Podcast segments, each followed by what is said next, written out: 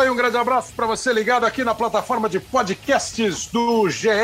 Globo, começando mais um Hoje Sim. Esse é o episódio 101 do nosso podcast. É, muita gente conhece, estuda, lê, se interessa pelo assunto. Outros têm curiosidade para saber como é que é uma transmissão, qual é o entrosamento entre os integrantes da equipe, quem está por trás é, tem pinimba, tem é, desafeto, é, tudo na paz, tem viagem, vocês ficam juntos nas viagens, enfim. É um pouquinho de transmissão. E para isso nós montamos uma equipe aqui. Nós trouxemos um narrador, o Everaldo Marques, é um dos caçulinhas da equipe de esportes aqui dos canais Globo, o Júnior, que já não é mais caçulinha na equipe de esportes é, da Globo, e o Marco Aurélio Souza, que está no meio do caminho. Ele nem é caçulinha, nem é aquele refrigerante litro, mas está aí há bastante tempo já. Everaldo Marques, fala aí, tudo bem, Everaldo? Tudo bem, Kleber? Um abraço para você, tirou... para o Júnior, para o Marco, para todo mundo que está nos ouvindo aí. Já tirou férias, não? Já, né? Já teve a primeira. primeira não, já completou um ano, mas as, as opções ainda não. O papel ainda não foi assinado pelo RH, Tem... Tá dando quanto? Um ano e pouco já? Um ano e meio ainda não? É, comecei em março do ano passado, né? Então esse aqui é o 14 mês. É. Conseguiu, com essa pandemia, conseguiu narrar uns 10 eventos já? Ah, já tá batendo 100. já tá batendo 100. Se a gente for contar aqueles jogos do passado que a gente narrou de novo, né? Inclusive o Flamengo e Liverpool de 81, tive a honra de, da participação do, do Maestro Júnior durante a, a, transmissão. Mas se for contar esses eventos aí que a gente renarrou também, já está batendo 100. O Júnior tocou um lateral eficiente, atacou, defendeu, foi, voltou. Mas assim, o, prime o primeiro evento teu com a gente, Júnior, foi tipo o quê? 98? Foi isso? Não, rapaz. Um abraço para o Everaldo, um abraço para o Marquinho, um abraço para você. Não, foi em 95, Kleber. 95? É, 95, ainda não estava nem na grade ainda, né? E eu trabalhei como, sabe aquele convidado especial que faziam em Sim. alguns jogos, né? Aí, por exemplo, eu me lembro que a, um dos jogos assim que, que marcou mesmo foi a, o segundo jogo da final entre Santos e Botafogo no Pacaembu. É aquele hum. jogo, já, já trabalhei naquele jogo ali, mas quer dizer, não tinha contrato, era uma coisa ah, ainda. Você estava na cabine naquele jogo? Estava na cabine naquele jogo, junto com o Galvão. É, eu assisti o segundo jogo na cabine. O primeiro tempo eu assisti na tribuna do Pacaembu, mas o Toninho Neves e o Márcio Fonseca cornetaram tanto que eu falei: não, não, eu vou embora. eu vou embora. Aí eu fui para a cabine e vi o segundo tempo na cabine. Mas aí você foi e voltou, né? Você, você, é, não, saiu, é. voltou, foi trabalhar em clube e tal. Agora, de, de vez você que foi aí na Copa da França ou você chegou a sair de novo depois da Copa não, da França? Não, foi na Copa da França, né? Na Copa da França foi quando eu fui contratado exatamente para trabalhar é, durante a Copa do Mundo. A gente, inclusive, fez alguns jogos, né? É. Estava chegando junto com o Casão, vamos dizer assim, contratado pela, pela Globo mesmo para fazer os jogos. Eu tinha tido algumas experiências, inclusive lá na Itália, com a Tele Monte Carlo, né? Que era uma afiliada da Globo lá né? E o uhum. Ricardo Pereira, me lembro que era o diretor lá, e o Ricardo me chamou alguns Sim. jogos para comentar alguns jogos da Copa UEFA durante aquele período. Quer dizer, aí tinha tido aquela experiência, achei legal. Aí depois foi só uma continuidade desse trabalho. Ah, e um trabalho assim belíssimo, brilhante, porque tem algumas alguns caras e não é confete no Júnior não, que a gente é, aprendeu a admirar na carreira de atleta. Hoje, ontem, eu estava pensando assim: é difícil às vezes você ficar fazendo escala de, de é, quem é o melhor, quem é o segundo. Eu brinco com ele sempre: falei, não, Júnior, você foi o quarto melhor lateral esquerdo da história do Flamengo. É, pô, o quarto, pô, quem foi o primeiro? Ah, o primeiro foi o Fulano. Tal. Mas é, é claro que é brincadeira, porque é, hoje eu estava pensando: quem é o, o maior ídolo do Flamengo? Pô, é o Zico, né? Não tem dúvida nenhuma. E o segundo? Fiquei pensando, falei, pô, acho que é o Júnior, né, cara? Acho que é o Júnior. É, ah, não sei se ele jogou mais ou menos do que o fulano, eu sei que ele jogou muito e marcou. E aí você cruza com esse cara trabalhando com você ali na mesma cabine, você chamando, conversando, indo jantar, tratando você da mesma maneira que ele um dia tratou o Zico, você fala assim, pô, que legal, que eu penso isso do Falcão, é, Casa Grande, que vem, todos os caras que vêm trabalhar, acho, acho isso muito legal. E na Copa de 2018, acabamos fazendo uma dupla, passar 40 dias indo e vindo, fazendo o jogo, é muito gratificante mesmo, é muito legal mesmo. É, e o Marco Aurélio chegou quando, Marco? Você veio de... O Marco Aurélio é gaúcho, não sei se dá para perceber muito do jeito que ele fala, eu acho que não. não, você, não, você, não você nem percebe que ele é gaúcho. Mas você trabalhava em Santa Catarina, né? Quando você veio trabalhar em São Paulo, na rede. Isso, exatamente. Eu trabalhava na RBS TV de Florianópolis, né? Era a RBS no estado inteiro de Santa Catarina, agora não é mais. A, a RBS em Santa Catarina foi vendida, mas eu sou gaúcho, né? Estudei em Porto Alegre, me formei lá na, na Federal, na URGS. Aí comecei a trabalhar na RBS, mas eu fiquei pouco tempo lá, Kleber. Eu fiquei um ano e pouco. E aí, é, eu acho que foi a primeira escolha legal da minha vida. O departamento de esportes da RBS em Porto Alegre tinha seis repórteres. E eu, obviamente, Júnior, era o repórter último. Aí, Kleber, eu tive um rasgo de lucidez e fiz a seguinte conta: se o primeiro mudar de profissão, se o segundo morrer, se o terceiro resolver mudar de sexo, se o quarto lá ganhar dois, na loteria, ganhar na loteria lá por 2020, eu consigo fazer alguma coisa legal na rede. Pô, então aí... você está bem agora, você já está com um ano de sucesso. Pô, muito sucesso. E aí a, apareceu essa possibilidade de ir para Florianópolis e os gaúchos, eles de uma forma muito errada entendem que ir trabalhar em Florianópolis é um retrocesso, estão muito enganados. Aí eu chego em Floripa, Kleber, os seis repórteres viraram três repórteres, sendo que eu era um deles. E aí eu tive a primeira grande sorte da minha carreira, que é qual? Você vai lembrar bem disso e o Júnior também. Teve um momento em 2003, 2003, que, o, que a Globo editorialmente assume o Sport TV. O Sport TV ele funcionava de outra maneira, com outras pessoas. O Léo trabalhou no Sport TV também, ele lembra desse tempo. Só que a Globo encampa a parte editorial e as afiliadas, aí que eu digo que é a minha grande sorte, as afiliadas passam a fazer as transmissões uhum. do Sport TV. E aí, Kleber, olha só a sorte, cara. Figueira está na Série A. E o Figueirense passou vários anos na Série A fazendo bons papéis. Então tinha transmissão de Série A com o Figueira. Tinha transmissão de Série A com o Criciúma, que também andava pela Série A naquele tempo. Isso. Tinha Série B com o Havaí e com o Joinville. A Chape ainda não aparecia no cenário nesse tempo. Mas ainda tínhamos o senhor, um senhor chamado Gustavo Kirten, ainda em ação. É. Então, Floripa fazia tudo. E tínhamos um outro cidadão surfista Teco Padarates, que levava uma etapa do Mundial de Surf exatamente para Imbituba. Primeiro foi na Joaquina, depois em Imbituba. E o vôlei foi quando a Unisul ganhou pela primeira vez e depois a Unisul virou CIMED e eles enfileiraram cinco títulos. Então, eu estava num lugar aparentemente pequeno e sem muito espaço, mas eu estava no paraíso. É, isso é ótimo. O, o, Everaldo, o que é uma transmissão para você? O Everaldo, sim, rapidamente, né? Eu conheci o Everaldo, ele trabalhava na Rádio Jovem Pan, ele fez plantão, trabalhou internamente na PAN, virou plantão esportivo e foi fazer Fórmula 1. Foi quando eu conheci o Everaldo, sendo repórter da Jovem Pan, acompanhando as corridas nos autódromos pelo mundo inteiro.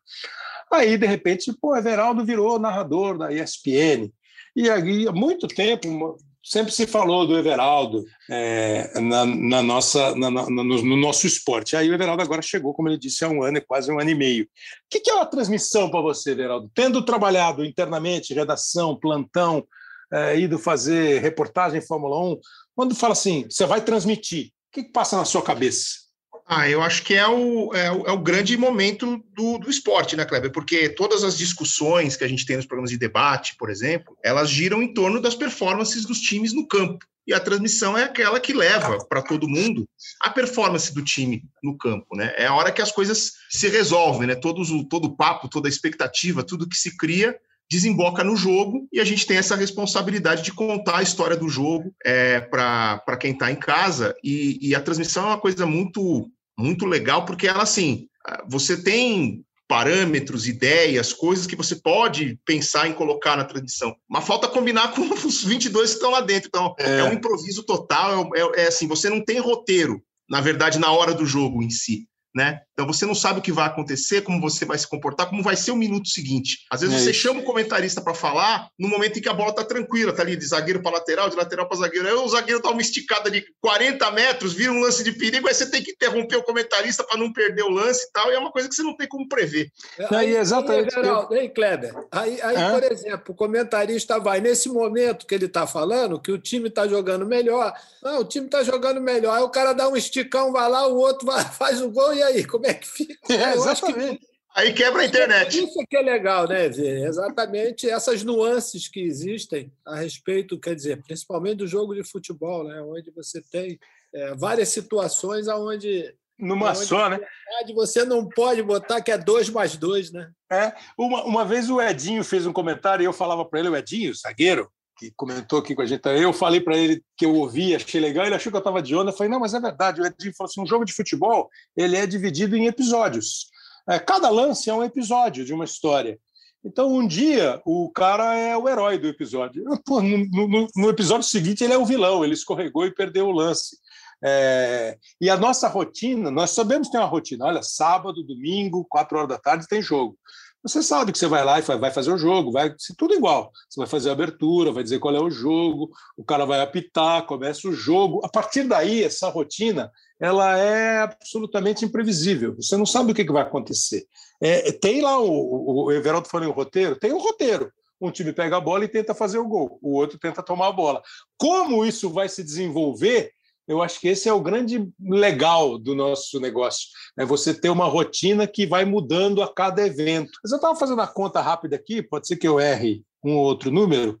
Eu vou botar o Júnior aqui de 73, 74, é quando eu lembro o Júnior virar titular do Flamengo. 7-4. É, 7-4, né? Vou botar, vai até 92 o título, são 18 anos. Bota mais é, categoria de base e tal, tem lá uns 25 anos de bola. Mas vou botar só os só o profissional, dá uns 20 anos. O Júnior falou de 95, chegando aqui, já, ele já está indo para 25 para 26 anos de comentarista.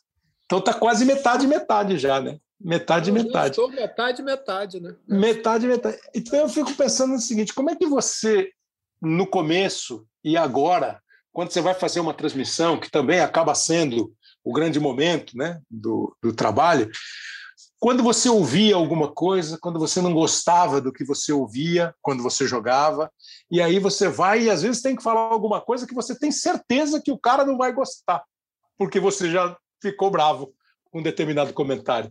É, mas eu, eu aprendi com o nosso grande mestre lá atrás, né, Armando Nogueira, logo quando eu fui, como disse o Tchê, que eu fiz a Copa em 98, né? Aí tinha a opção de ficar na Globo ou ir para o Sport TV. Como eu não tinha tanta experiência, e o Sport TV estava começando naquele período, então eu preferi, né? até porque a Globo naquele só tinha um comentarista que era o Falcão. Né? Uhum. Então eu preferi ficar no Sport TV, porque eu acho não, tinha certeza que ali eu iria aprender muito, porque teria muita coisa para ser aprendido em função exatamente do canal fechado estar tá começando. E para mim, eu digo que a minha faculdade de comunicação foi exatamente os primeiros cinco anos que eu fiquei, de 98 a 2003, no, no Sport TV, em função das dificuldades de, de tudo isso. E o Armando, é, numa das primeiras é, vezes que a gente sentou para conversar, o Armando é, me falou uma coisa que eu acho espetacular né, para o comentarista. Né? Você elogia sem bajular e você critica sem ofender. Perfeito. E eu peguei isso exatamente, Kleber, como se fosse um slogan para a minha função. Pelo que você acabou de falar, né? porque eu já tinha escutado é, a minha mulher um dia reclamar, a minha mãe um dia reclamar, né? os amigos um dia reclamar. Pô, fulano de tal falou assim, assim, assim, assim, assim. Então, eu acho que você pode fazer, né? você pode criticar, mas você não pode ir para o lado da ofensa. Né? E você pode elogiar sem fazer aquele alarde todo das coisas. Eu procuro ir um pouco por essa, por essa linha e acho que pela quantidade de anos que eu estou, acho que, que eu acho que, que consegui. Em relação à transmissão, principalmente a da TV, né? Eu até conversei contigo lá em 98, porque eu acho que nós ex-jogadores, né, a gente precisa é, e deve explorar muito é aquele lado da tua experiência dentro do campo. Às vezes o cara bate ah, do jeito que o cara em casa claro. falou, como é que o cara foi perder esse, esse gol? Aí você tem que dizer, ó, a bola quicou, ele bateu desse jeito, de repente, se ele tivesse batido de outra maneira, poderia né, ter alcançado o objetivo. E eu acho que nós, ex-jogadores, né, nós já tivemos o nosso lado de protagonista, que foi quando a gente calçava a chuteira, botava a camisa uhum. e e ia jogar. Quando você vai para a cabine, eu acho que aí são vocês, narradores, que são os protagonistas, né? Porque são vocês que dão exatamente emoção, você faz o cara ficar ali para ver o jogo, cria exatamente toda essa história. E a gente vem como coadjuvante só para ajudar, entendeu? Eu acho que indo por esse lado, eu acho que fica mais fácil do que tem muita gente que pega uma outra linha, né? Que é uma linha só de, de, de criticar, de, de, de ser talvez até por alguma razão pessoal, de ser mais amargo, de ser mais ácido nos comentários, mas acho que é, é, é, cada, é por cada um. Né? Eu escolhi essa outra essa linha, que foi uma linha exatamente que o Armando Nogueira me falou lá atrás, quando exatamente eu comecei. E é um exemplo espetacular. Só Armando Nogueira, que foi diretor de jornalismo da TV Globo durante muito tempo, foi um jornalista é, espetacular e um amigo muito agradável de ter, né? de conselhos assim, é, de dicas assim. E a frase é ótima, né? Você pode elogiar sem bajular e criticar sem ofender. É óbvio. É e vou falar de novo. É, é uma aula, é uma frase só que pode definir uma carreira, pode definir um padrão de comportamento, uma honestidade intelectual. Né? Você não precisa criticar ofendendo. É, porque o Júnior, sem problema nenhum, foi o maior lateral esquerdo que eu vi jogar. No Brasil, de longe. No mundo, acho que também. Eu participei da eleição do, do, do time dos sonhos que a France Football fez e tinha lá uma lista de grandes laterais. Eu votei no Júnior em primeiro. Ah, o Breitner jogou mais que o Júnior? Ah, pode ter jogado. O Maldini jogou mais? Pô, pode ter jogado. É tudo é, é, muito relativo esse negócio, né? Quem jogou mais, quem jogou menos, cada um no seu estilo. E o dia que você me falou isso, é, você me falou essa frase um dia na conversa. Nós estávamos conversando sobre um caso que teve, você falou assim: e a fase de protagonista já passou quando eu ia lá, driblava, fazia gol, dava passe. Agora, eu estou aqui participando e eu acho isso tão assim, tão esportivo, né? tão equipe, porque mesmo quando você era o protagonista, o Júnior do Flamengo, o Júnior do Torino, o Júnior da seleção brasileira, tinha dia que você não jogava bem, que você errava, que você tomava gol nas tuas costas, perdia gol. Eu acho isso tão grande assim. É, pô, é, e, e, acho que isso é um exemplo mesmo com essa frase que você lembrou do Armando. Marco Aurélio, para o repórter, tem uma diferença muito grande em fazer a reportagem? Você faz umas reportagens bem legais, acho que você saca reportagens, pensa temas, é, tenta dar uma inovada. E isso não é bajular, porque de vez em quando erra, de vez em quando a reportagem não sai boa, né? É, mas e acho que você é um bom repórter de transmissão, entendeu? Tem um olhar interessante, é, a sacada do que está acontecendo ali. Para você, é, jogo, transmissão, qual é o que bate no repórter Marco Aurélio? Kleber, eu vou dizer assim, eu acho que eu pensei muito até antes da gente conversar, quando você me convidou, pelo seguinte, eu acho que para o repórter, o meu entendimento é a transmissão é a diversão mais responsável que eu tenho. Por quê? Porque, porque ela é uma obra aberta. Vocês estavam falando sobre isso agora. Começa de um jeito, você abre, você chama os repórteres e o jogo começa. No momento que o jogo começa, pode acontecer os maiores absurdos do mundo e a gente tem que ir para esse lado. Pode desabar uma arquibancada, pode ter um golaço com um minuto, pode ter um erro de arbitragem com 10 minutos, pode ter uma pauleira como se diz lá na minha terra, três expulsos para cada lado e o jogo vira um futsal. Então, como é uma obra aberta, é uma diversão, mas tem que ser muito responsável. Quando eu vou informar, eu tenho que checar, eu tenho que ter muita certeza. E a coisa que você falou, que é o que eu acho que desenvolvi com o tempo, e é o que mais me dá prazer, é ver algo que eu sei que você não conseguiu ver, seja pela limitação atual, porque com a pandemia, vocês, narradores e comentaristas, não estão mais nos estádios, momentaneamente, ou porque no mesmo no estádio que você está vendo com o clima, você também trabalha com o monitor, que eu acho que é até algo que você vai falar daqui a pouco para explicar melhor para as pessoas. Então você tem um olho do campo, um olho do monitor freneticamente, você narrador, né? Então, quando eu vejo algo que eu consigo acrescentar e que depois a imagem comprova, e isso gera alguma conversinha, um debate, eu fico muito feliz. Eu vou te dar um exemplo super rápido. Nós estávamos juntos no Campeonato Brasileiro do ano passado, o Flamengo veio jogar contra o Corinthians aqui e goleou o Corinthians. Todo mundo lembra desse jogo. É, o Flamengo faz um gol no primeiro tempo, uma belíssima jogada, uma troca de passes, parecia a seleção de 82 ou o Barcelona do Guardiola, e o gol é checado no VAR.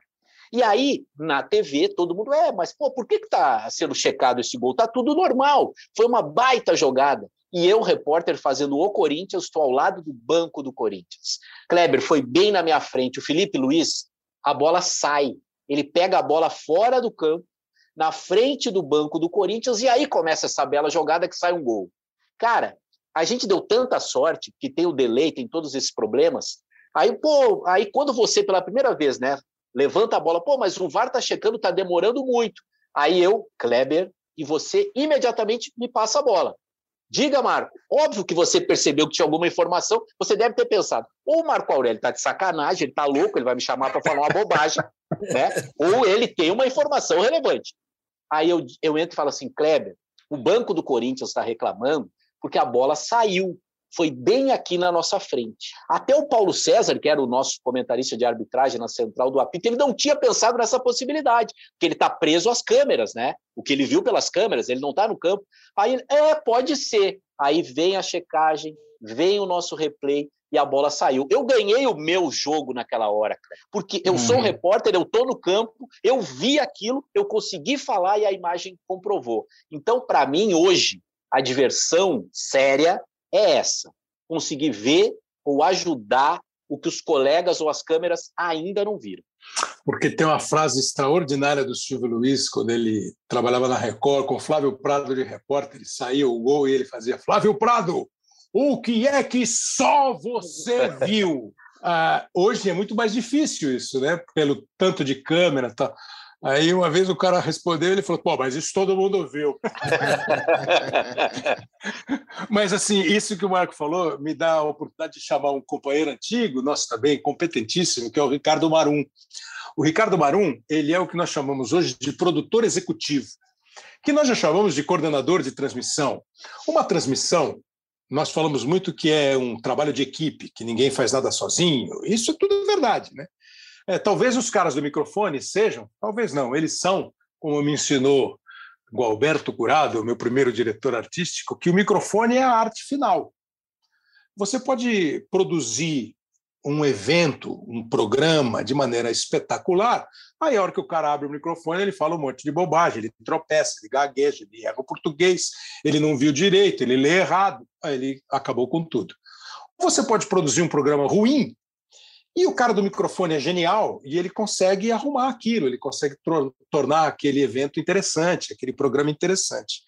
Então, o Ricardinho vai contar para a gente um pouquinho dessa história de que hora que você chega no estádio, quando é que você vai para o estádio, como é que você monta. Isso que o Marco falou, ninguém viu na transmissão, mas eles foram buscar nas imagens todas, nas câmeras todas, e acharam a imagem da bola saindo e o Wagner Mancini gritando: essa bola saiu, pode ficar sossegado que eles vão anular o gol. E não deu outra. Fala, Ricardinho!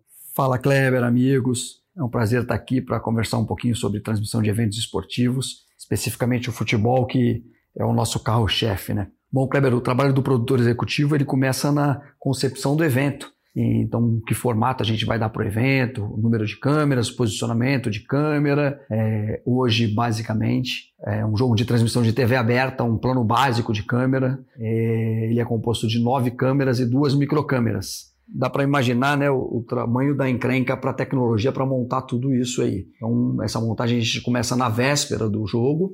É, a gente está falando aí em 3 quilômetros de cabo, mais ou menos, entre fibra ótica de câmera, cabos de áudio é, e uma equipe aí de cerca de 40 pessoas trabalhando na transmissão. É, no dia do evento, na unidade móvel de transmissão, é, o produtor executivo fica na, na, unidade móvel ao lado do, do, diretor de TV, que é quem faz o corte de câmera, e, e, coordena ali a transmissão junto com o diretor de TV e a, e a equipe de, de replays. Pois é, e daqui a pouco ele vai contar uma sobre a diferença de trabalhar com este ou com aquele narrador. Everaldo, você chega a pensar nisso tudo quando você vai fazer um jogo ou você prefere uh, só o momento? Distrair. você sabe que esse foi um dos desafios para mim, Kleber, quando eu cheguei aqui no, no Esporte da Globo, porque é, eu é, construí minha carreira com quase 15 anos de ESPN basicamente em transmissões internacionais. É. E, um, não tem repórter para ajudar, então eu não tinha Marco Aurélio Souza para dizer, ah, foi aqui na minha frente essa bola, sai, essa bola saiu. É, e a gente não tem como interferir na transmissão. É, não tem ninguém no caminhão ouvindo o que eu estou dizendo, que qualquer um de nós esteja dizendo, para ir atrás, entendeu? Para pegar essa informação do Marco Aurélio, pô, vamos atrás das câmeras aí para ver se essa bola saiu mesmo ou não. As transmissões internacionais, elas têm essa característica. Você vai correndo atrás do que os caras estão botando no ar, e muitas vezes na NBA, no futebol americano, é uma transmissão que o narrador local tem coisas específicas para mostrar, e isso está combinado na, na, produção deles, mas a gente aqui no Brasil não está sabendo. Então, na hora que eles botam no ar um gráfico diferente, fala, meu Deus, Passageiro, vai, passageiro. É, você vai correndo atrás, entendeu? Você, você já se preparou, as coisas mais óbvias, as informações mais relevantes você já tem, mas às vezes o cara vai pescar uma coisa totalmente. O EV, e quando o cara coloca no vídeo lá um personagem né, típico do, da cidade, é. do jogo, que a gente não Isso. sabe quem é. Bota o irmão do primo, do é. amigo, de parente de segundo grau. Lá eles sabem quem é, que eles combinaram antes que eu mostrar o cara. Aí você olha e fala assim: ok, quem é esse cara? É, é. Agora que, Júnior, para você, por exemplo, isso tudo que o Ricardinho falou, né, de recurso, de técnica, de é, ir buscar a imagem, ajuda o comentarista? É, você recebe uma, um toque, uma informação, é, ou você mesmo pergunta? Porque eu às vezes pergunto, pô, eu não vi quem fez o passe. Aí o cara, foi o oito, oh, valeu. É, para você analisar um jogo, ajuda isso tudo? Pô, ajuda e muito, né, Kleber? Pô, eu acho que ainda mais os nossos, é, essa rapaziada que fica na retaguarda, essa rapaziada ela está extremamente afiada, né, afinada com a gente, que às vezes a gente vai buscar uma, uma situação de jogo, né, para que a gente possa ilustrar, né, de uma coisa que pode voltar a acontecer, né? Uhum. E essa rapaziada uhum. é extremamente afinada. Eu fico muito às vezes pensando, né? Porque quando acaba, por exemplo, uma transmissão que a gente vai fazer fora, né? E, ou então aqui mesmo, né, no Rio, no Maracanã, quando acaba, que a rapaziada já está desmontando a cabine, já tem a rapaziada. Eu digo assim, meu Deus do céu, o pessoal em casa não tem ideia de como existe um trabalho por trás para chegar aquela imagem linda, aquele áudio lindo, né, tudo maravilhoso na tua casa. Né? E por trás tem exatamente a galera da engenharia, essa rapaziada toda que trabalha com, com o Ricardinho, que dá para a gente uma, uma tranquilidade. Eu acho que para a gente é mais uma questão de tranquilidade, porque a gente sabe que se houver uma situação desse tipo, né, eles têm competência e recurso para ir buscar, para exatamente ilustrar tudo aquilo que a gente está vendo, que a gente está tentando passar. Para você no campo é a mesma situação, Marco Aurélio, ou tem alguma diferença? Você está tão próximo do lance, é, há uma troca de, ó, oh, dá uma olhada aqui que o fulano de tal já meteu gelo no... ou nem precisa disso? Eu acho que o tempo, Kleber, o tempo é, diminui um pouco a nossa ansiedade ali na beira, né? Tipo assim, eu me lembro quando era mais jovem, ou no auge, logo depois que eu, que eu, que eu, que eu cheguei aqui, eu fazia muitos jogos pelo Sport TV. Eu cheguei a fazer, Kleber, as pessoas podem até não acreditar, mas eu tenho como provar. Mais precisamente, eu e Carlos Cereto fizemos jogos. Na terça Série B, na quarta Série A, na quinta Série A, na sexta Série B, no sábado Série A e no domingo Série A. A gente fez isso numa semana. Então, você tinha uma outra velocidade. Aí, com o tempo, você descobre que ir até o cinegrafista mais próximo e alertá-lo de uma coisa, ele tem o, a possibilidade de falar na comunicação de todos os cinegrafistas, chegar no diretor de imagem e no coordenador, que pode ser o Ricardinho ou outro. E aí tá todo mundo alerta. E é exatamente o que você falou, ó, fulano vai dar um tapa no outro. Uhum. Colocou o gelo na perna, vai xingar o juiz, vai xingar o treinador. Eu vou te dar um exemplo que eu estava vendo ontem. É, lá na TV, nos nossos arquivos, por conta de uma matéria. Eu estava vendo um jogo, vocês vão lembrar que esse jogo foi emocionante. É, Estádio Olímpico, velho Estádio Olímpico, Grêmio 4, Santos 3 o Santos de Neymar e Ganso e tal. O Neymar não joga essa partida, mas joga o Ganso, joga o Robinho, joga o André. O jogo começa, o Santos faz 2 a 0. Aí vem para o segundo tempo, o Grêmio vira o jogo, maestro, para 4 a 2. 4 a 2. E o Paulo Henrique Ganso dá um passe mágico para o Robinho, que domina a bola no peito, estufa os cordéis da cidadela do Vitor na época. Por que, que eu estou contando tudo isso? No segundo tempo, quando o Grêmio empata o jogo em 2 a 2 Dorival Júnior coloca Rodrigo Mancha em campo para segurar o meio-campo. O Grêmio era um time bom, estava lá, veio para cima e com aquele Olímpico lotado e tal. Rodrigo Mancha entra, erra um passe, 3 a 2 Passam alguns minutos, Rodrigo Mancha erra de novo, 4 a 2 O que, que o Dorival faz? Saca o Rodrigo Mancha. Saca o Rodrigo. Ele joga 10, 12 minutos. Ele entra e sai. Quando ele sai, eu estou olhando para o olho dele, eu sei o que vai acontecer. Ou ele vai bater no Dorival, ou ele vai bater em alguém. Eu aviso o cinegrafista. O vai Mancha... chorar. É, o Rodrigo sai, vai até o banco e ele faz do encosto do banco um saco de boxe. E ele dá 10 socos em sequência tudo flagrado pela câmera. Porque eu falei, fica ligado, não, não, ele tá puto, ele tá puto, ele tá puto, desculpe a palavra. Aí ele vai lá e tum, tum, tum, tum, soca, soca, soca, e aí quando já avisam o narrador, era o Milton na época, olha essa imagem, Milton, olha o Rodrigo Mancha, que era o que eu tinha falado lá embaixo. O Rodrigo Mancha, ele tá enlouquecido. Aí corta para essa imagem. Então, uma pequena comunicação ali resolve a vida. E só para falar mais uma, que é a nossa maior, né, Kleber? Foi numa transmissão de futebol da TV é. Globo, que eu olhei para trás e vi a Silvia e o Nicolas. A história que dos últimos tempos é a que teve a maior repercussão e ela ganhou um prêmio na FIFA por causa da nossa transmissão de Palmeiras e Corinthians. Eu vi, o jogo estava pegando fogo, eu não podia chamar o Kleber, não podia chamar o Kleber. Aí eu avisei o Sinegra, avisei o coordenador, eles fizeram imagens adicionais e quando o jogo deu uma respirada, eu chamo o Kleber, ele, diga Marco, Aí eu conto a história, né? Aí o Kleber até repercute um pouco quando ele fala assim, é, quando ele não, né? Você, né, Kleber? Olha só. O, um dos lugares que ele mais gosta no mundo é o estádio de futebol. E aquilo, um jogo transmitido, um clássico, valendo, Palmeiras para ser campeão, Corinthians querendo atrapalhar, briga com o Daverson e tal, e passando para a cidade de São Paulo, uma audiência absurda, deu no que deu mas foi um trabalho, né, Kleber? Eu vi, mas até levar para o ar, ah. sem dúvida, umas 10 pessoas trabalharam. É, mas aí, aí, eu acho que, Kleber, sabe o que, que acontece? Eu acho que isso é um diferencial, principalmente para vocês que estão ali embaixo, né, da sensibilidade. Eu acho que essa sensibilidade, Marco, é que faz uma diferença muito grande. Né? Não é que você já sabe o que vai acontecer, claro. mas você tem a ideia do que pode acontecer por tantos anos que está ali e pelas reações né, que as pessoas, e principalmente os jogadores, no caso do Mancha, né, que poderia ter. Né? E essa sensibilidade eu acho que é um diferencial muito grande os grandes repórteres, né? porque o cara tem aquela, aquele time né, que muitos outros, infelizmente, não têm. Né? É, exatamente. A... Kleber, você vai lembrar de uma outra que também é coisa que o repórter grita lá embaixo, aquele jogo também maravilhoso, Santos e Santo André, quando o Paulo Henrique diz que não vai sair, a câmera não flagra totalmente. Uhum. Né?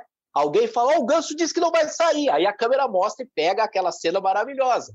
Mas é aquilo. Se você, a gente tem que jogar o jogo também lá embaixo. Exato. exato e é isso exato. que o Léo, o Léo falou. Com o tempo, você meio que prevê o que vai acontecer. Ele tem duas chances: ou ele vai bater em alguém ou ele vai chorar. Né? É muito louco. Teve outro jogo, é... pô, vocês vão lembrar desse jogo também que é bom. Corinthians e Cruzeiro. Sandro Meirahit, que agora é nosso colega, dá o pênalti do Gil no Ronaldo. Lembram a polêmica? Foi pênalti, não foi pênalti, não sei o quê. O Cuca foi expulso e o Fabrício abandonou o jogo. Ele abandona o jogo. Sai andando. Aí eu tô lá embaixo, eu falei, meu Deus, esse cara abandonou o jogo. Aí, ó, ó, o Fabrício foi embora. O quê? O Fabrício foi embora. Aí mostra o cara indo embora. Ou seja, estava lá jogando o jogo. É muito isso de sensibilidade mesmo. E aí, esse trabalho em equipe, que é um negócio legal, você ouviu um pouco da estrutura, mas esse trabalho em equipe de falar, ouvir, o cara já corre atrás, porque você imagina como é lá no, no caminhão, lá na, na, que a gente chama de UM. A hora que, o, sei lá, se eu estou falando assim, ô, fulano tá mancando, os caras, fulano tá mancando, fulano tá mancando, acha o cara.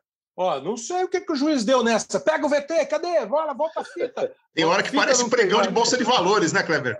Da não é? aquela gritaria é? e tal. É, é. Exatamente. É como o cara. E o cara entra no teu ouvido e fala alguma coisa. Você, por exemplo, você se incomoda com o cara entrando no teu ouvido? Você sempre teve isso ou aqui você tem mais? Então, aqui tem muito mais, né? Porque lá, é, nos esportes internacionais, como não tem essa, essa possibilidade de interferir muito, é basicamente a hora de ir para o intervalo ou voltar do intervalo e tal. Aqui é. a gente, né, tem um jogo que o pessoal vê e tem um jogo que o pessoal não vê, que é esse que é. a gente está contando dos bastidores.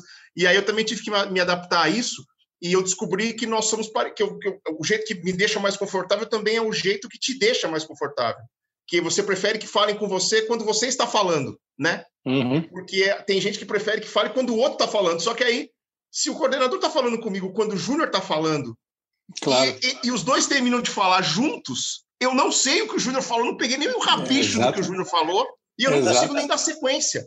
Então eu prefiro Exatamente. que falem enquanto eu estou falando, e aí cabe a mim me adaptar a isso. De repente eu tiro um dos lados do fone para não me perder ali na, na, na, na, concatenação das palavras e tal. Mas para mim isso é melhor, é, funciona melhor do que se eu correr o risco de uma instrução, um papo com o coordenador durar toda a intervenção do comentarista e eu sair dali sem ter a menor ideia do que o cara disse, porque estavam falando no meu ouvido nessa é. hora. Pô, eu não tenho mais nem ideia de quantos narradores nós somos na nossa equipe aqui, mas somos muitos, né? Somos muitos. Eu, eu diria uns 30, pelo menos. Pois é, e você imagina o cara que coordena, eles não são 30. Eu não. perguntei isso para o Ricardinho. Ricardinho, e a diferença de um narrador para o outro, de um comentarista para o outro? É, cada narrador tem uma peculiaridade. O Kleber, por exemplo, gosta que a gente fale com ele quando ele está falando. Por que disso? Se eu falo com ele no momento em que o repórter está dando uma informação, ele pode perder algo relevante. A mesma coisa em relação aos comentaristas. Já para falar com o comentarista, a gente usa o caminho contrário. O comentarista não tem o mesmo traquejo do narrador, é, então a gente evita de falar quando ele está comentando para não atrapalhar o raciocínio. É, basicamente, acho que é isso, Kleber. A transmissão de evento do jogo ali é tensa, é intensa. A gente costuma dizer que é, é um capítulo de novela por transmissão, com a diferença que na novela, quando a gente tem um erro operacional, um erro técnico, a gente pede por gentileza para o ator retomar a cena.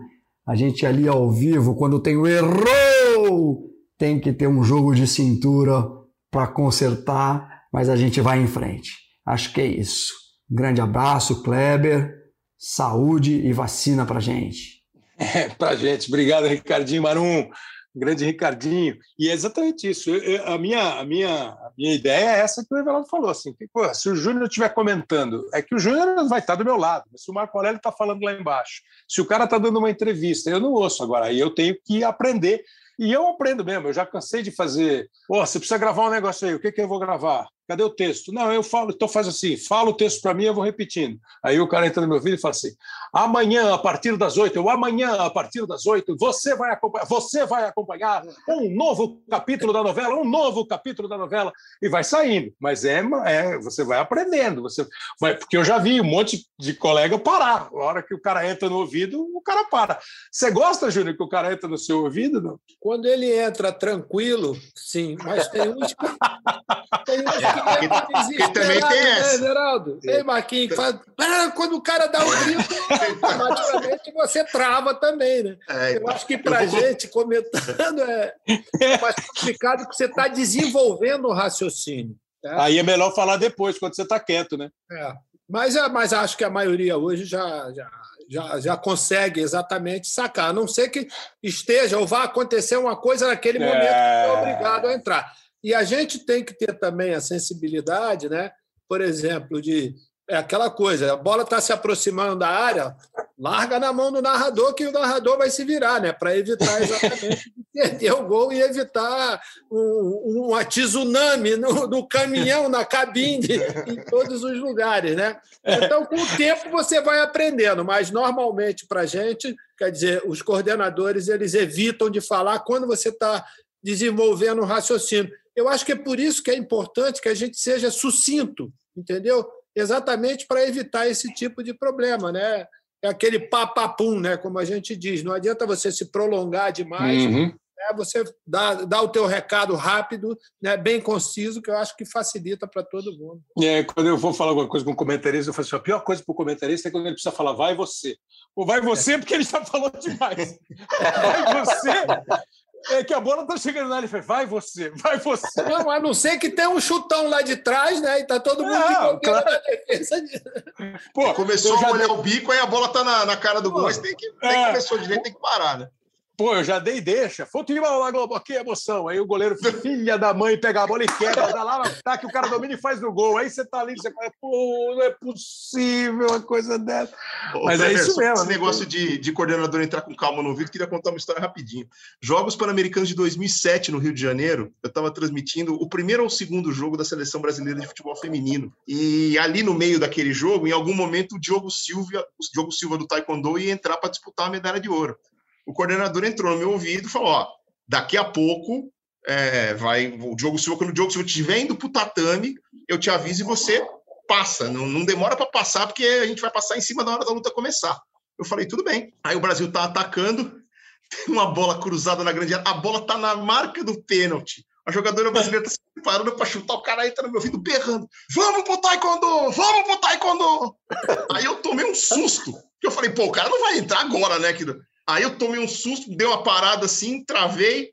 A sorte é que a bola foi afastada, eu respirei e falei assim: vamos para o taekwondo. Aí depois eu chamei o cara agora e falei: peraí, você não, você não pode entrar nessa pilha no meu ouvido. Ele falou: ah, mas é que os caras aqui estavam berrando. Eu falei: eu sei, mas você tem que, meu, segura a onda aí, bata, abaixa a bola e entra com calma no meu Senão, assim, senão, se você pegar essa pilha, você me derruba e derruba todo mundo, entendeu? Não, isso aí não tem dúvida. Quando você quer, quando você cria embate com, com, com o coordenador, porque não é o Ricardinho, é outro coordenador. O Ricardinho fica no estádio. Tem um que fica no estúdio, ali na, no controle da TV, na emissora, e também fala com você. É, na verdade, quem mais fala com você. Quando você quer embate com eles, eu falo para você, mas vem cá, eu que vou falar, entrar no ar, você que fica nervoso. o cara tá o tempo todo começando, não, então assim, a gente vai abrir, vai dar escalação tal. Um minuto! agora você nervoso. Você nervoso Puxa, agora. Um minuto, tá no ar! Essa eu tive uma com o Mário Jorge, mas o meu foi um pouquinho mais grave, viu, Everaldo? Foi na Olimpíada, acho que de Atenas, o Jadeu Gregório ia pular, salto triplo. O Galvão no estádio. O Galvão no estádio já fica tudo nervoso. O Galvão tá no estádio. Aí o, o, aí o Jadeu ia pular, eu fazendo São Paulo e Fluminense, acho que em volta redonda o jogo. E, Pô, falta para o São Paulo. E o cara já tinha avisado. Mário Jorge Guimarães, atenção, hein? A hora que o Jadeu for pular, eu aviso que nós vamos ao vivo. Tá bom, Maroca. Aí começou o jogo, falta para o São Paulo, aquela falta na lateral, na ponta esquerda, na lateral, assim que o cara vai cruzar para a área. A hora que o cara foi partir para a falta, ele já deu na pista. Eu bati a falta, né? Bate a... E saiu o gol. Bate a falta, pô, gol ah. do São Paulo! Tal. Aí já deu. Aí ele ficou bravo. Mas você não chamou. Eu falei assim, pô, você fez a gente sair daí e vir até aqui. Montou tudo aqui. A hora do gol, eu vou parar. Isso aí vazou, não sei quem vazou. De vez em quando você põe na internet, tem lá. Kleber brigando com o coordenador. O que você quer que eu faça? Eu não vou narrar o gol, pô. Eu narrei o gol. Eu tinha, eu tinha que escolher. Atenção, está saindo o gol, mas vamos a Atenas, o Gregor. Pô, não dava, não dava. E aí, negócio de entrosamento, Júnior. Por exemplo, você jogava no Flamengo, você sabia, na seleção, vai, vamos falar na seleção, para os caras não falar que nós estamos puxando a brasa para o Flamengo. Você jogava na seleção, 82. Pô, o Éder pegava uma bola, abria, ia lá para a ponta esquerda. Pô, você não ia correr e trombar com o Éder, você vinha por dentro para receber. Pô, o Zico pegava uma bola no meio, você sabia que você tinha que fazer o facão para receber, como você recebeu e fez o gol contra a Argentina. Você faz bastante jogo com o Luiz Roberto, a gente faz jogo até com uma boa frequência. Tem muita diferença para você, comentarista, quem está trabalhando, o tipo de repórter, o tipo de narrador? Tem muita diferença esse entrosamento, Júlio? Não, é lógico que é a mesma coisa que você está falando. Quanto mais você trabalha com, com, é, com, com, comento com o narrador, é, você é, sabe exatamente a forma de, de, de, trabalhar desse narrador. Né? Quer dizer, isso aí eu acho que, que varia muito do, do, do temperamento, vamos dizer, de quem está narrando. Quer dizer, com o Luiz, praticamente eu fiz. Mas é, quando a gente foi trabalhar junto né, durante a Copa do Mundo, lá na Rússia, eu não tive nenhum, nós não tivemos nenhum problema é. de entrosamento, muito pelo contrário, entendeu? É, as pessoas mesmo fizeram bastante elogios do nosso tipo de comportamento durante transmissão. eu acho que esse, esse tipo de entrosamento só com a prática. É lógico que, por exemplo, nas partidas finais da Copa, já de, de lá da Rússia, a gente já estava mais do que é. afinado, né? Com, com, com, os momentos, como a gente ia fazer, entendeu? Com, com o teu tipo de. É por isso que eu falei aquilo ali. A gente, os comentaristas, têm que se adequar, vamos dizer, ao estilo do narrador, entendeu? Quer dizer, a gente, por exemplo, na Copa da Rússia, a gente talvez tenha saído muito, muito não, né? Saímos mais do formal, né? Fizemos vários uhum. jogos onde a informalidade, né? Ela prevaleceu, uma coisa que, que naturalmente com um outro narrador não iria acontecer. Eu acho que isso é legal, né? Que a gente fugir um pouco, vamos dizer, do, do daquilo que as pessoas estão acostumadas. Eu acho que essa essa troca, né, que aconteceu exatamente com as mudanças, vamos dizer, das duplas, eu acho que foi uma experiência muito legal para todos nós, né? porque aí você termina também se adequando, vamos dizer, que como você está em São Paulo, eu estou no Rio, trabalho mais com o Luiz, e o Caio e o Casão trabalham mais contigo. Aqui está o Roger e eu fazendo com o Luiz. E essa troca eu acho que é legal. E eu vou te falar agora, estou tô, tô esperando a minha oportunidade de, de, trabalhar agora com uma narradora, né? que eu acho que vai ser, vai ser muito legal, né? porque é completamente diferente de tudo aquilo que a gente já viveu nesses é. últimos a Renata Silveira, que é a nossa narradora, a primeira narradora do grupo, do grupo aqui da, da, dos canais Globo. O Everaldo também tem. É, o Everaldo talvez tenha até mais gente que trabalhe com ele, né, como comentarista, porque tem uma equipe grande no Sport TV. Você tem alguma dificuldade de encontrar o timing, é, o cara, o jeito? Esse fala muito, esse fala pouco, esse fala gosta disso, gosta daquilo, Everaldo? Você leva na boa. Isso é uma preocupação sua quando você vai transmitir? Ah, eu, eu me preocupo em, em, envolver todo mundo, né, Kleber? Não só os comentaristas, mas os repórteres também, às vezes até, quando dá tempo, né? Ah, eu, eu converso com o repórter no dia do jogo para falar assim, ó, que temas você tem aí?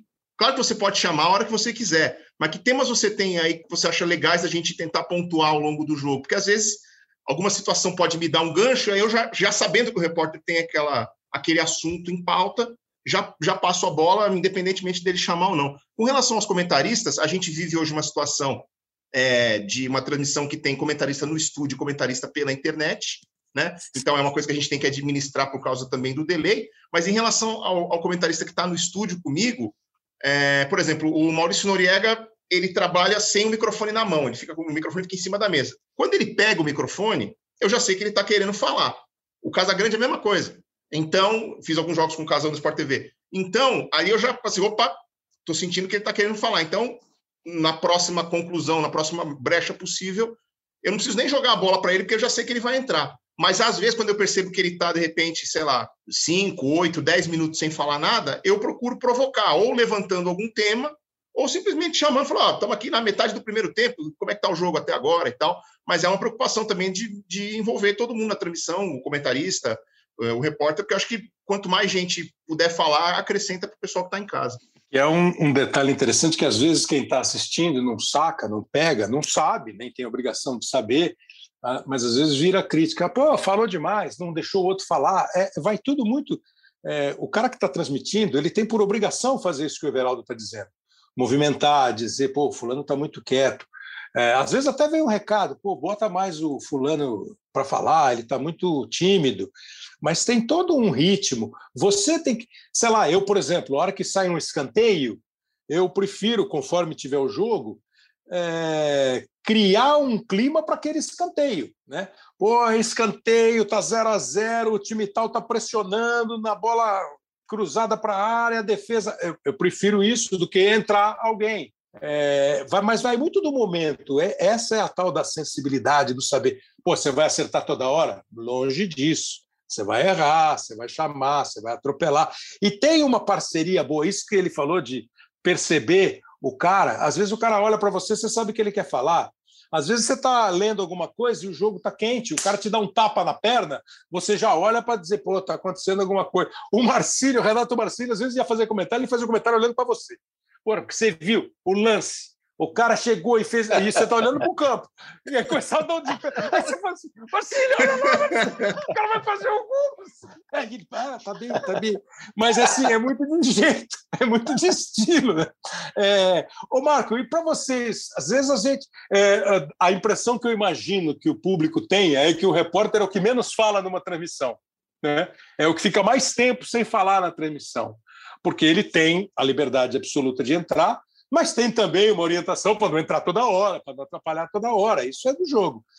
Você tem esse negócio de é o fulano ou é o Beltrano transmitindo o ritmo, o toque, a respiração, que é uma, uma outra, essa também é de bastidor para você. Quando você ouvir muito o, o Marco Aurélio no campo fazer Kleber, aí alguém em casa fala, pô, de novo me chamando, eu, chamando o Kleber, eu mesmo falo, pô, para de me chamar. Não porque eu não quero que ele fale, é porque eu acho que quando a gente está no estádio, eu e ele, ele pode esperar. Bola para fora, linha de fundo, tiro de meta. Entrou e falou.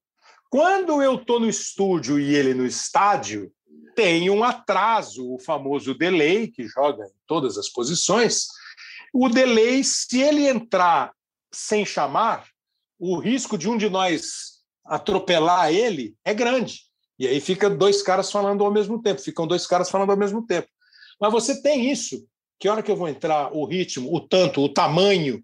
Eu tenho sim, Kleber. Isso é uma, isso é uma preocupação que agora, já que quase sempre ou sempre a gente não está no estádio, não tem a respiração, né? Porque a gente lá embaixo é quando quando vocês estão no estádio, o balé ele funciona naturalmente, não, né? Você e outra, você está me vendo, né? Uhum. Você está lá em cima, mas você olha para um banco, tem o eu. Você olha para outro banco, tem outro colega. Você vê a movimentação. Quantas vezes você já não disse assim, Marco Aurélio, eu vi que você andou aí, apareceu não sei uhum. o quê? Uhum. Sim, Kleber, tanana, né? É muito louco isso. Então, agora que não tem, eu tenho essa preocupação para não ficar essa coisa chata para quem está em casa, que não sabe o que se passa. Então, toda hora uhum. chama, toda hora chama, toda hora chama.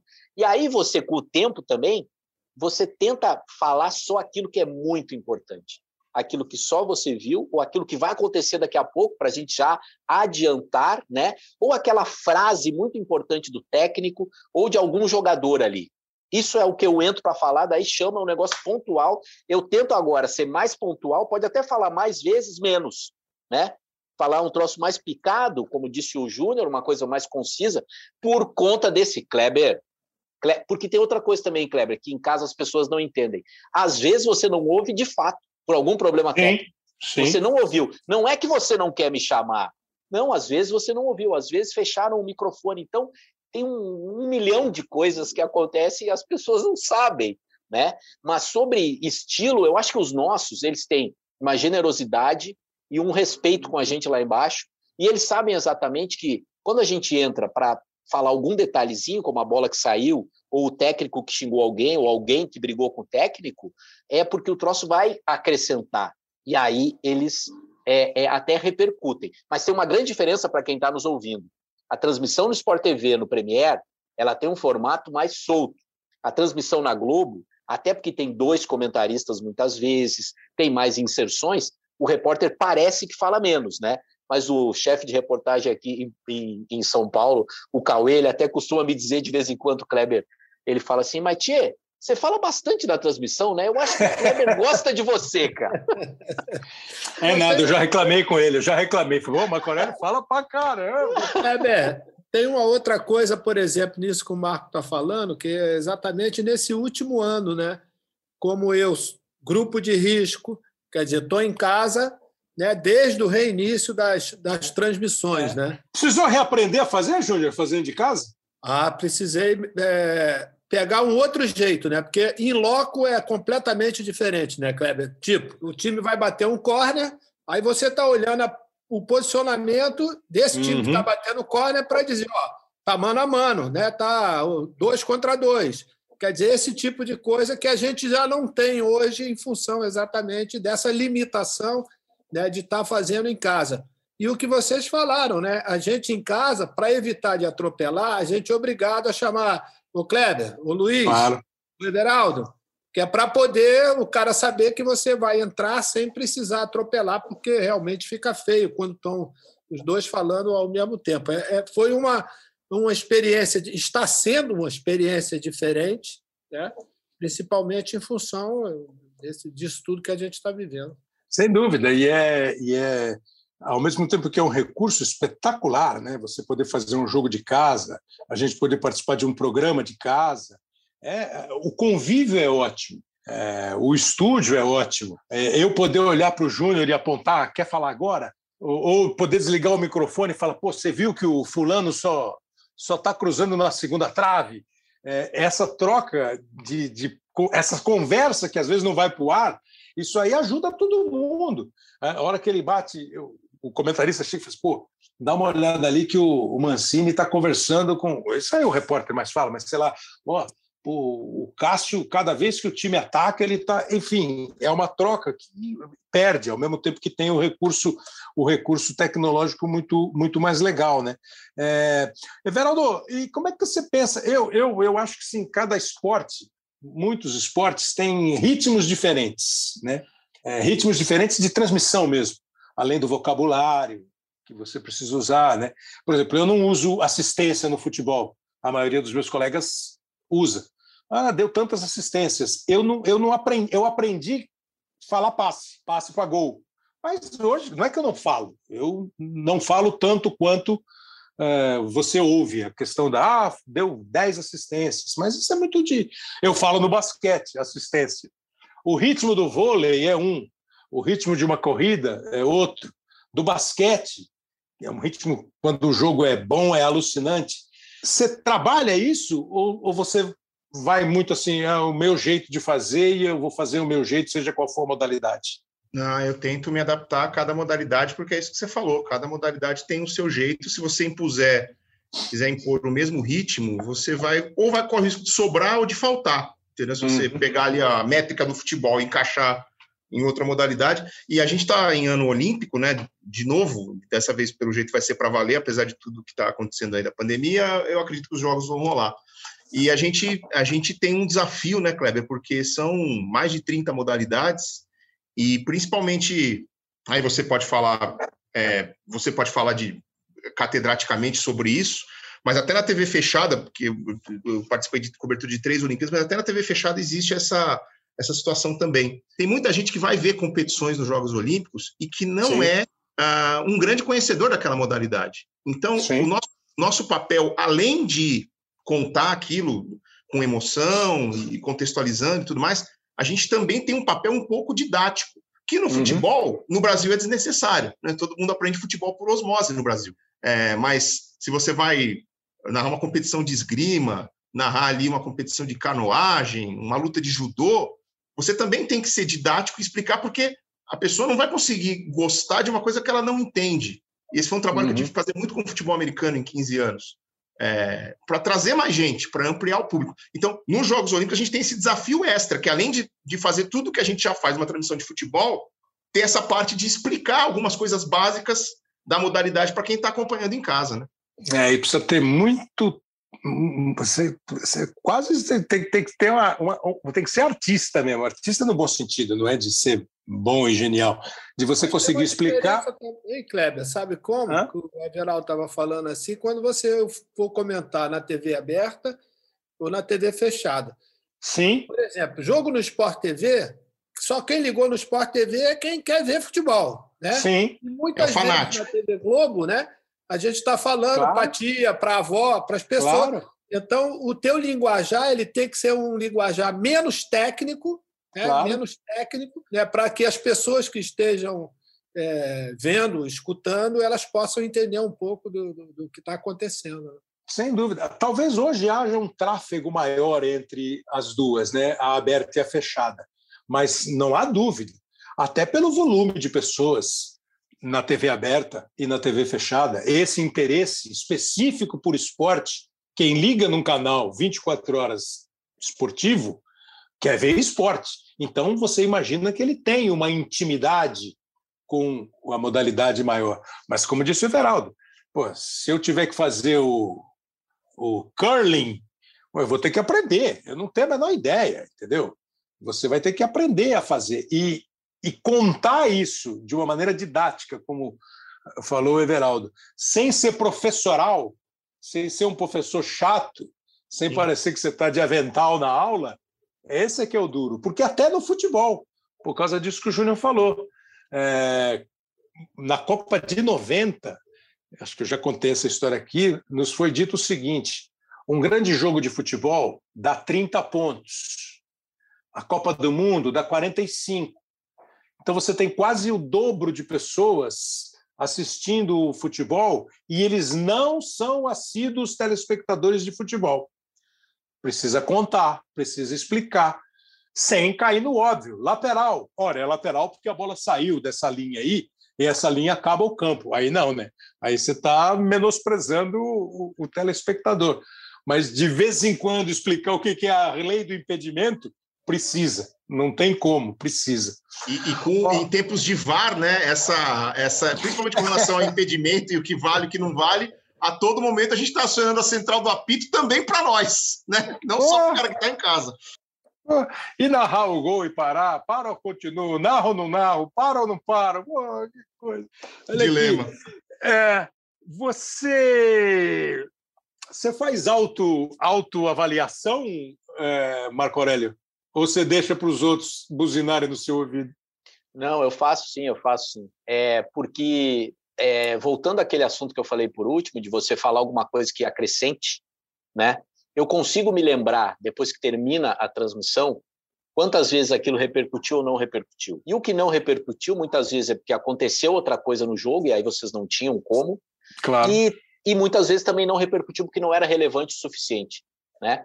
Acho que o, o exercício agora, na verdade, é esse, de tentar fazer com que as três, quatro, cinco coisas sejam importantes ao longo da transmissão e, e esse olhar vigilante, quase doentio, para ver as coisas que vocês, pelo fato de estarem no estúdio, já não estão vendo. Acho que esse é o, o barato agora. Mas o barato já foi outras coisas. Citando o Carlos Cereto de novo, a gente fez uma aposta uma vez, Kleber. Tinha um clássico que foi disputado em São José do Rio Preto era Corinthians e São Paulo. E era Premiero, que dá uma certa liberdade, dá para fazer várias entrevistas. E a gente fez um pacto. A gente vai entrevistar todos os jogadores na saída de campo. É uma pergunta para cada um. Aí perguntava aí, Sereto, perguntava aí, Marco. A gente não conseguiu, obviamente, mas acho que foi 8 a 7 ou 9 a 8. Então, coisas que ninguém nem imagina, mas a gente apostou. Cara, a gente tem que ouvir todo mundo. Beleza, aí a gente vai lá e faz isso. Né? Então, a graça ali, cara, ela é muito grande, sabe? É, e eu acho, Kleber, não sei se você concorda com essa minha tese. O cara, quando ele escolhe o jornalismo e ser repórter, ele ou ele é do vivo, ou ele é da transmissão, ou ele é do link, ou ele não é. Eu conheço caras geniais que fazem reportagens muito melhor do que eu, é, apurações muito melhores que as minhas, mas se ele ficar sabendo que tem que fazer uma entrada ao vivo de 30 segundos, ele não dorme, Léo. ele passa mal, ele toma remédio, ele deixa o papel cair. Em compensação, tem uns outros, no meu caso. Se você quiser me deixar feliz, fala assim, cara, você vai entrar do hotel, depois você vai para o treino, depois você fecha às seis da tarde com uma entrada no SPTV, que é o nosso. Cara, fazer vivo é uma diversão, faz bem. E eu tenho uma coisa física maluca, Kleber. Eu fico nervoso depois que terminou o vivo. Enquanto lá, estou lá preparado tal, daí eu falo. Depois que eu falei deu tudo certo, dá uma descarga de, de adrenalina. É sempre assim. Então, tipo, é um prazer tão grande que eu quero fazer cada vez mais e cada vez melhor. É verdade, mas tem mesmo. O cara que é melhor, como tem cara que é melhor nessa ou naquela modalidade transmitindo, como tem jogador que atua melhor pela esquerda do que pela direita, tem um cara que é melhor no vivo lembrando no gravado. Ô, Júlio, o que, que mais te deixa enjoado quando você acaba a transmissão? De você fica bravo com você mesmo e o que te deixa mais satisfeito? Quando o jogo é ruim. Porque quando o jogo é ruim, quando o jogo é ruim, é ruim para todo mundo, é para quem está narrando, quem está comentando, para quem está assistindo. Né? É, eu acho que é quando você tem, você tem, por exemplo, um jogo, né, independente de ser um clássico ou não, que esse jogo ele começa a mil por hora eu acho que você começa a se envolver de um jeito que a transmissão ela tem um ritmo muito mais legal. Eu uhum. acho que isso daí é, é o tipo da coisa que dá uma satisfação muito grande quando você participa né, de um grande jogo, independente de resultado. Né? Lógico que para vocês, narradores, né, é com, com, quanto mais gols, de repente, melhor. né? porque cria exatamente todo aquele momento especial que é a razão do jogo de futebol. Mas eu acho que quando você está participando de um grande jogo, né?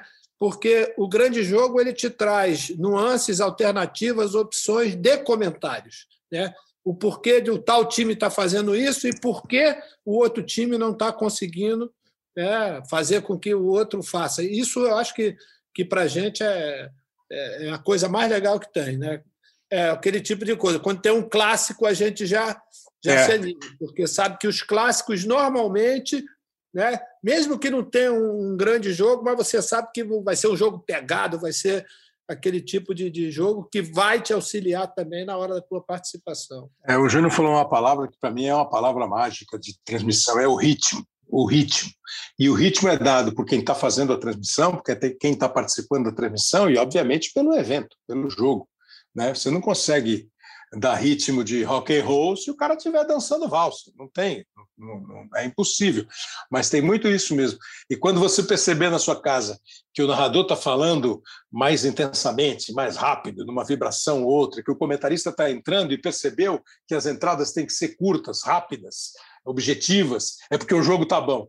É porque o jogo está bom. É, pô, nós fizemos dois, você falou da Copa, aquele primeiro, Espanha e Portugal, que foi 3 a 3 é. e aquele França e Uruguai, que para muita gente foi o França e Uruguai, não, França e Argentina, Argentina. que para muita gente foi o melhor jogo da Copa, 4 a 2 né?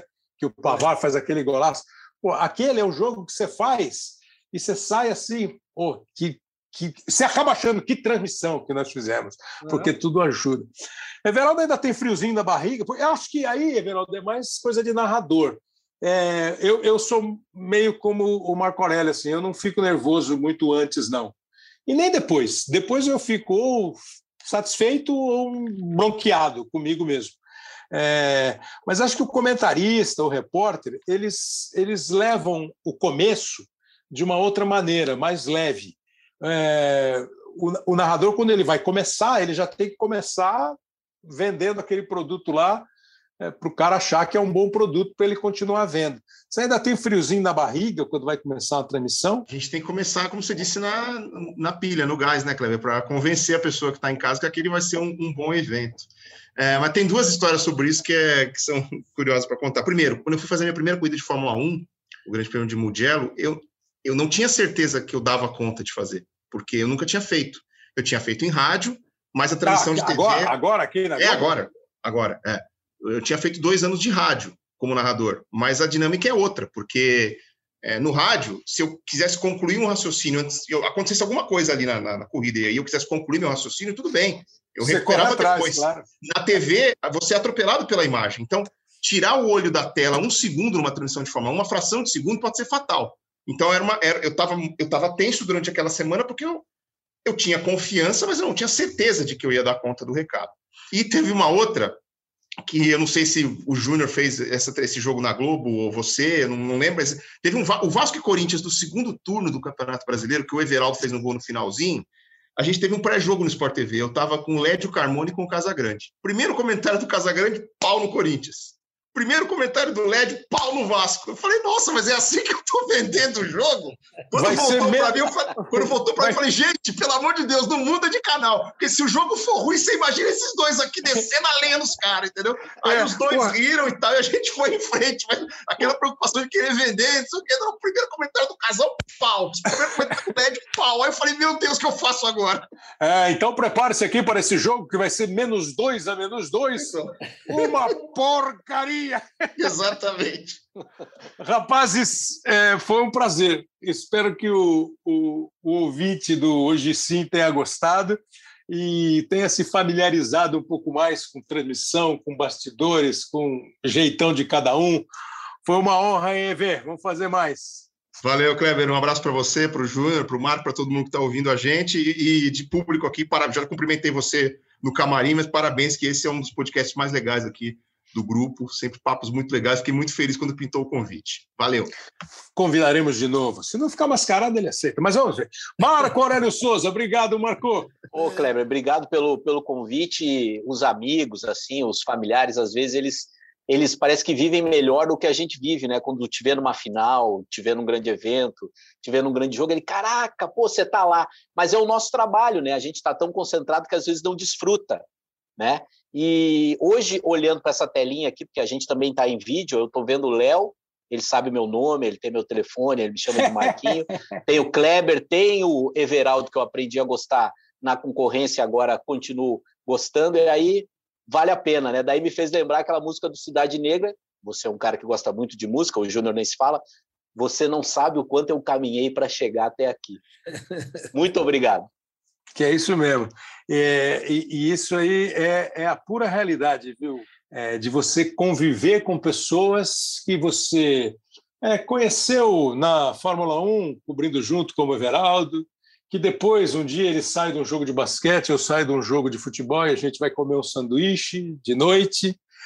É, esse convívio, que acaba, às vezes, sendo menos intenso quando você está na mesma empresa, porque eu vou fazer um jogo, ele vai fazer outro. Com os repórteres, com os comentaristas, é diferente quando a gente vai para um estádio, para um jogo, para uma viagem, a gente está junto.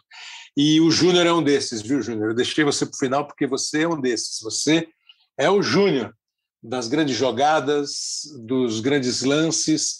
É, a mesma coisa quando eu comecei a fazer jogo com o Falcão, porque assim, eu não consigo montar um time ideal para mim dos que eu vi jogar, não é história, dos que eu vi jogar, que eu vi sem ter o Júnior de lateral esquerdo e o Falcão no meio do campo. Aí quando eu tô, esse que o Marco falou, pô, eu tenho o telefone do Falcão. Falcão manda mensagem. Pô, belo sapato, hein, Guri? Ou então, os caras estão falando muita bobagem. Ó, vou desligar, parei contigo, hein? Então, quando você tem esse tipo de possibilidade que a carreira dá, que eventualmente vai ser a mesma coisa. Outro dia, uma colega nossa mandou uma foto, eu falei, mas que foto é essa? Eu estou te entrevistando, você está me entrevistando? Ela falou, não, foi meu TCC da faculdade, dois anos antes de eu entrar na TV. Eu falei, pô, que legal. Eu nem lembrava. Né? Então, assim, uma vez o, um colega nos falou, pô, você é louco, os caras veem vocês aí, vocês falam, pô, esse aí é o fulano de tal, que a gente ouvia. Porque tem uma diferença de geração natural. E, Júnior, pode crer, você é um desses caras. E é muito legal quando. É, é legal desfrutar dessa relação e quando você participa aqui com a gente. Obrigado. A recíproca sabe, você sabe que é verdadeira. Eu acho que 98, 98 a Copa da Rússia nos aproximou não somente trabalhando como narrador e comentarista, mas também como cidadãos. Eu acho que por isso mesmo a recíproca é, é muito verdadeira. O Marquinho eu não vou nem falar, porque a gente já, já é. O EV está chegando na casa, mas EV, você é ridículo narrando, viu? Valeu, Júnior. Valeu. E nós não falamos aqui do pós-jogo, né, Kleber? Que é isso que você está mencionando agora no final, porque essa parte é muito legal também. Esse é o melhor Pô, de tudo. O pós-jogo é um espetáculo. É isso, é, Merecia é um podcast à parte. Pô, Rafael Barros e André Amaral são os coordenadores, o Leonardo Bianchi é o editor e o produtor. Espero que você tenha gostado. Semana que vem tem mais, com mais espaço para você. Pô, o Léo falou que vocês não estão dando moral para gente na hashtag Sport, é, Hoje Sim no Twitter, lá no underline, hoje sim, vocês não estão dando moral, ele falou para mim. Então, espero que vocês deem moral. Obrigado, gente. Abraço, até a semana. Fique ligado aí na plataforma ge.globo podcasts e em todos os agregadores que você pode ouvir hoje sim. Grande abraço.